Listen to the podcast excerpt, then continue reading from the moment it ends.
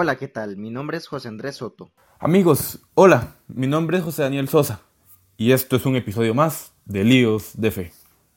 Ofrece toda tu vida como María al pie de la cruz. Así es amigos, este, pues bueno, este es un episodio más de Líos de Fe. Hoy vamos a trabajar un tema bastante bonito, bastante vacilón, así que les pedimos que por favor nos acompañen durante estos 20 minutos de podcast. Vamos a hablar un poquito, Soto, acerca, ahora en este ambiente de Semana Santa y todo este tema. Hablo un enfoque un poquito particular a este tema de la pasión del Señor, ¿verdad? Que ya todos conocemos por su acto de entrega, amor, valentía y de confianza, ¿verdad? Que es lo que creo que en esas palabras podemos, podemos definir eh, el, todo el tema de la pasión de Jesús. Pero, ¿y qué es lo que queremos tratar hoy? ¿Cómo fue este tema de la pasión para María, su madre, para San Juan, el chiquillo de los apóstoles, el más jovencito? ¿Cómo fue todo este tema para ellos dos? ¿Cómo lo vivieron o cómo pudieron haber vivido este tema? De la pasión de Jesús. Entonces, pues ese es el tema que vamos a tratar el día de hoy y eh, que por eso les pedimos que nos acompañen. Pero Soto, para empezar, empecemos invocando la presencia del Espíritu Santo. Porfa. Nos disponemos en el nombre del Padre, del Hijo y del Espíritu Santo. Amén. Espíritu Santo, inspíranos para que pensemos santamente Espíritu Santo, incítanos para que oremos santamente. Espíritu Santo, atráenos para que amemos las cosas santas. Espíritu Santo, fortalécenos para que defendamos las cosas santas. Espíritu Santo, ayúdanos para que no perdamos nunca las cosas santas. Amén.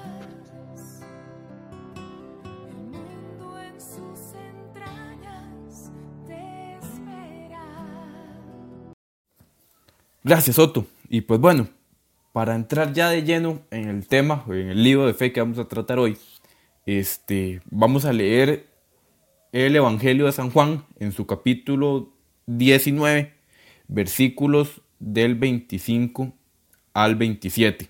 Dice así. Junto a la cruz de Jesús estaba su madre y la hermana de su madre, María, mujer de Cleofás, y María Magdalena. Al ver a la madre y cerca de ella al discípulo, a quien él amaba, Jesús le dijo, Mujer, aquí tienes a tu hijo. Luego dijo al discípulo, Aquí tienes a tu madre. Y desde aquella hora, el discípulo la recibió en su casa. Palabra de Dios. Te alabamos, Señor. Vamos a empezar ya entonces a analizar un poquito a profundidad esta cita bíblica, ¿verdad? Vemos como al pie de la cruz hay varios personajes. Jesús se enfoca en dos. Y eso es en los que nos vamos a enfocar también nosotros. En María y en aquel apóstol joven que estaba con ella. El discípulo que Jesús más amaba, dice el evangelista, ¿verdad? Pues bueno, como en una misma situación de dolor y de aflicción, estos dos personajes viven tal vez de manera diferente el dolor. Por un lado, el dolor materno, el dolor de una madre que en su cabeza tal vez podía estar resonando aquella frase de Simeón, y a ti María una espada te atravesará el alma. Y al otro lado el dolor de aquel muchachillo apóstol joven que estaba ahí al pie de la cruz, tal vez confundido por lo que estaba pasando, ¿verdad? Como aquel que se había proclamado al Mesías terminaba en esto. Entonces, ¿cómo el dolor pudo haber sido diferente para ellos dos? De Juan creo que podemos rescatar dos cosas, ¿verdad? Que este que son interesantes analizarlas porque muy pocas veces se dicen. Leyendo en internet, ¿verdad? Este investigando un poquito acerca de qué edad pudo haber tenido San Juan. Este, una página nos dice que 20 años tendría escasamente San Juan cuando Jesús lo llamó. Fue sin duda el más joven de los discípulos y menor que el, que el maestro en una buena docena de años. ¿Verdad? Este, Jesús llama inclusive a uno menor que él, que es lo que nos trata de decir esta página acá. cuando habla de, de San Juan. Creo que cuando Jesús y cuando muchos analizan esta historia, pocos apostarían por Juan para ser el que acompaña al maestro casi que en todo este camino. Tal vez apostaba más por Pedro, tal vez apostaba más por Tomás, por alguno de los de Zebedeo. Pero tal vez por Juan no se apostaba porque muchas veces el joven se ve opacado por la inexperiencia que posee, que poseemos ante muchas cosas, incluso en la misma iglesia. Como muchas veces preferimos o se les prefiere dar algunos papeles o algunas cosas tal vez a los adultos porque tienen más experiencia o por X o Y cosas. Y a veces el joven se vio opacado. Entonces yo creo que si alguien tenía que apostar por cuál apóstol hubiera estado en el Calvario, pocos hubieran apostado por Juan. Entonces creo que es la valentía, ¿verdad? Porque di, Pedro es el que lo niega, Judas el que lo entrega y el resto lo abandona. Juan es el que permanece ahí al pie de la cruz y se acuerda de que hay alguien que también está sufriendo junto a él, María. Entonces, ¿cómo la valentía de Juan para estar junto al maestro y estar ahí al pie de la cruz? Ese es el punto número uno. Y el punto número dos que creo yo que podemos rescatar en Juan es la confianza en el maestro. ¿Por qué? Porque muchas veces, y yo considero que Juan tenía todo el derecho de desconfiar y de dejar de creer en el maestro. Diga, aquel que se había dicho que era el Mesías, que yo le había creído porque él me había llamado, pero que viene y termina crucificado como el peor de los ladrones. Ese es el maestro, ese es el Mesías que estábamos esperando, al que yo he estado siguiendo. Muchas veces nosotros como jóvenes tendemos a dudar porque las situaciones que, que vivimos en nuestra cotidianidad presentan tal vez un Dios que, ¿verdad? Que no, que no está tan cercano, o así lo vemos nosotros. Y empezamos a tener dudas y a generar en nuestra cabeza dudas de por qué Jesús, Dios, no está o no lo vemos o parece impotente ante las situaciones que nos pasan. Juan yo creo que es un buen ejemplo de que aún en el momento más oscuro debemos confiar y debemos tener nuestra certeza en que Jesús está con nosotros y en que Jesús tiene el control de todo. Entonces yo creo que de Juan podemos aprender eso, valentía y confianza. Valentía para estar junto con Jesús en la cruz y confianza para que aún en el peor momento de nuestra vida y aun cuando parece que todo está en oscuridad y que no hay por dónde salir, el maestro tiene toda la confianza, el maestro tiene todo lo que, lo que se necesita para dar más en esa situación. Con Jesús siempre se puede más. Entonces creo que esas son las dos cosas que nos deja el Evangelio y Juan en este capítulo de la Pasión junto a la cruz de Jesús. Bueno, muchas gracias hermano para comenzar a reflexionar sobre cómo vivió María la pasión de Jesús, me gustaría hacer énfasis en dos aspectos que creo que son fundamentales. Hablo hablar de María. El primero es el silencio contemplativo y el segundo su dolor. Decía San Juan Crisóstomo que no sería necesario recurrir tanto a la palabra si nuestras obras diesen auténtico testimonio.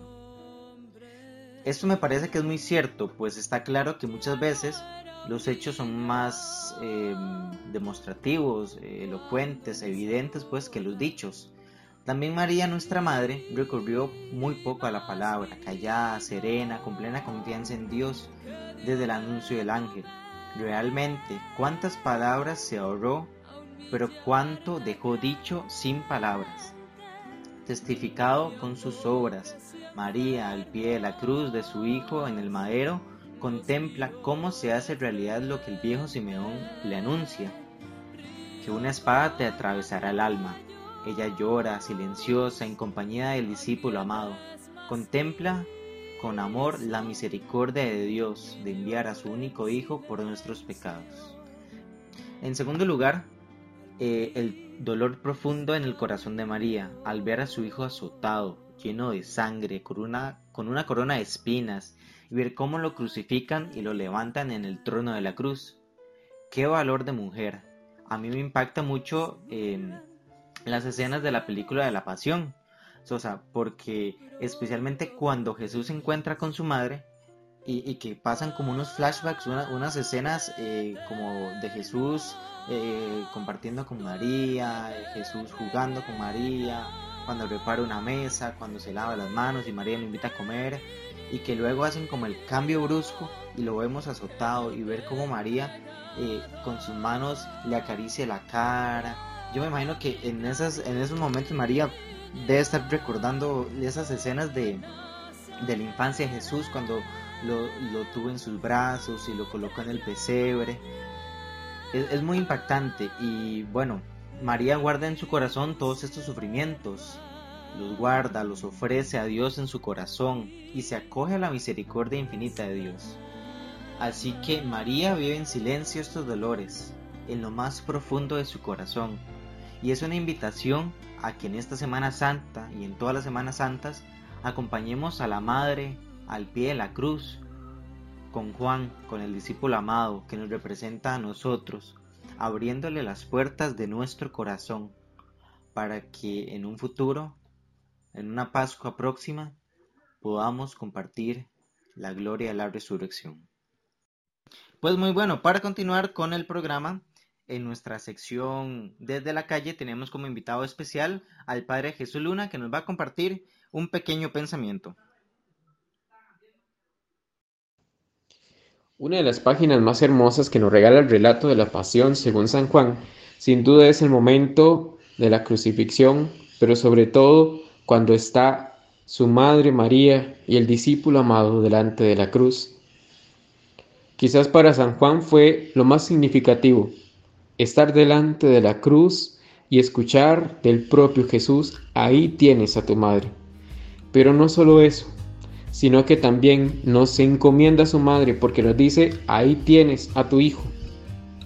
Quizás por San Juan pudieron pasar en la mente muchas cosas, y ahora cómo voy a hacer yo para cuidar de ella.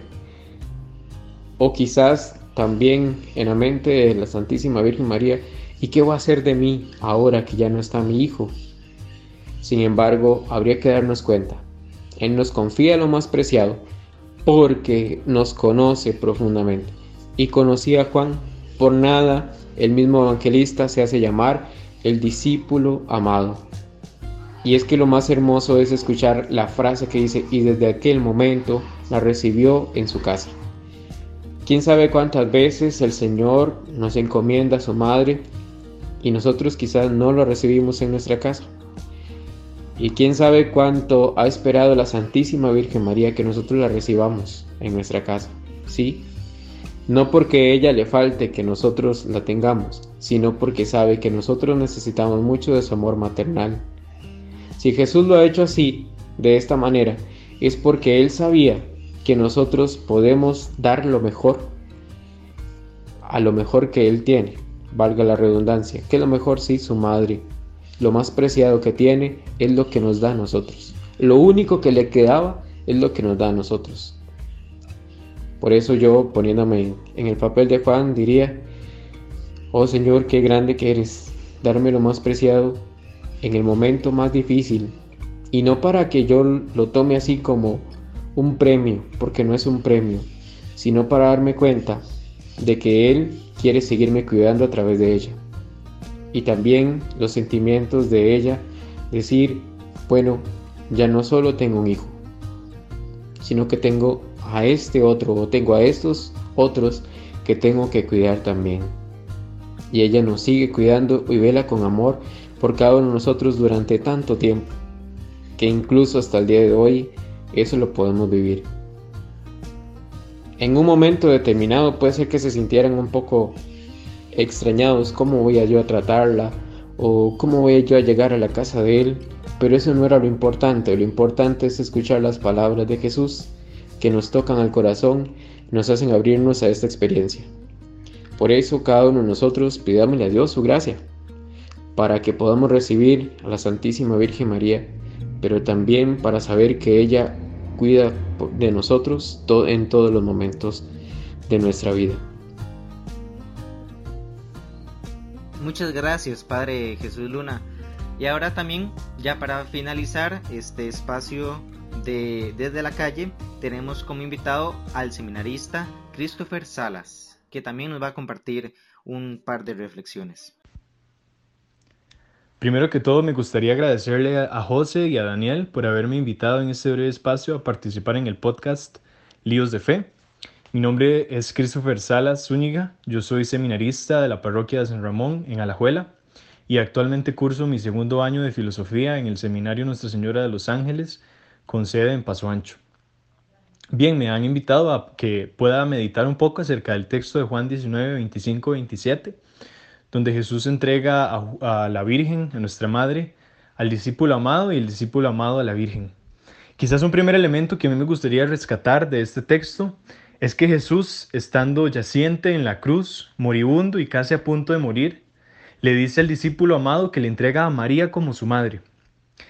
Es decir, es como si Jesús en el último momento de su vida firmara de forma final su testamento. Sabemos que Jesús durante su ministerio nos dejó muchas cosas, pero es como si en este preciso momento, como en el que muchas otras personas antes de morir dejan su último legado, Jesús viene a dejarnos su último tesoro más valioso y se lo entrega a alguien muy especial, a su discípulo amado. Y entrega a su discípulo amado a María también. Entonces vemos como un cumplimiento del el testamento que Jesús nos está dejando. Y es bellísimo. También quisiera recalcar otro elemento. Jesús no dice específicamente Juan, a pesar de que en la tradición cristiana se ha identificado a Juan con el discípulo amado, el Evangelio no dice exactamente que fuera Juan, solamente dice el discípulo amado. Y una de las reflexiones teológicas que se hace en torno a este significativo punto es que quizás el evangelista nos deja con la idea abierta de que no es exactamente Juan, para que cada cristiano a lo largo de la historia, al leer el texto, pudiera sentirse en los pies del discípulo amado. Porque al fin y al cabo, todos los cristianos somos discípulos amados de Jesús. Entonces el hecho de que el evangelista deje esta, esta puerta abierta, por decirlo de algún modo, al decirnos discípulo amado, realmente nos hace pensar que cada uno de nosotros es ese discípulo muy amado de Jesús que se entrega a las manos, a los brazos de María. Y María se entrega a los nuestros. Entonces podemos sentir que somos nosotros mismos los que estamos ahí al pie de la cruz con Jesús, siendo entregados a María y María siendo entregados a nosotros. Y un tercer elemento que a mí me gustaría rescatar muy interesante es que dice el texto que desde aquel momento Juan, o bueno, como les decía, el discípulo, la recibió en su casa. En las culturas antiguas, ¿verdad? Y dentro del texto original, el recibir en una casa a la persona, en, nuestra casa, eh, tenía un significado muy profundo. Significa que la persona no solamente recibe en su casa como una estructura física, sino que también recibe dentro de su vida, dentro de su intimidad, dentro de su forma y estilo de vivir. Es decir, ese discípulo al recibir a María en su casa, no la acogió solamente como una invitada que se entra a la casa o al lugar en el que uno vive y tiene, sino que esta persona asume a María como una persona fundamental e importante de ese momento en adelante. Es decir, que aquí tenemos tres datos pues muy interesantes que se entrelazan profundamente entre sí. Jesús deja su testamento. Le dice a la Virgen que se le entrega al discípulo amado y el discípulo amado a la Virgen, como su madre. Entonces contemplémonos nosotros en los zapatos de ese discípulo amado y que la recibe en su casa. Es decir, la recibe en su intimidad. Y es lógico, porque la madre siempre es una persona que forma parte de la vida íntima de cualquier hijo. Entonces, yo quisiera que reflexionemos en este tiempo de la Semana Santa en torno a este texto tan especial que tanto he recibido yo a María en la intimidad de mi vida. Porque hacer a María una persona íntima de mi existencia es ser capaz de contarle mis problemas, mis afectos, mis emociones y pedirle auxilio y amparo en todo momento, en los que yo me sienta solo, en los pecados que no logro superar y sobre todo como discípula perfecta en aquello en lo que yo más necesito santificarme. Le agradezco entonces a, los chiquillos por haberme invitado. Ojalá que este mensaje de algo pueda servir y que realmente nos ayude a seguir caminando adelante de la mano de la Virgen, siempre con la mirada puesta en Jesús. Muchas gracias. Pues bueno, ya de esta manera vamos finalizando un episodio más de esto que es Líos de Fe. Ahí teníamos al Padre Jesús Luna, al, al seminarista Christopher Salas, agradecerles a ambos por ser parte de estos episodios en la sección desde la calle, ¿verdad? Que nos ayudan a complementar un poquito las opiniones de Soto y mías en, estos pequeños espacios de meditación. Entonces, agradecerles por acompañarnos. Ojalá que de algo les haya servido este, este pequeño espacio de motivación, de meditación en torno a este evangelio que creo que como siempre nos dejan mucho que meditar. Y estos dos personajes son eh, personajes que podemos utilizar siempre como modelos.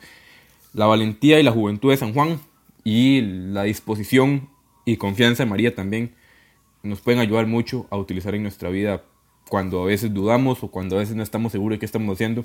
María y Juan en este Evangelio son buenos ejemplos para ayudarnos a continuar. Así que, pues bueno, de mi parte me despido.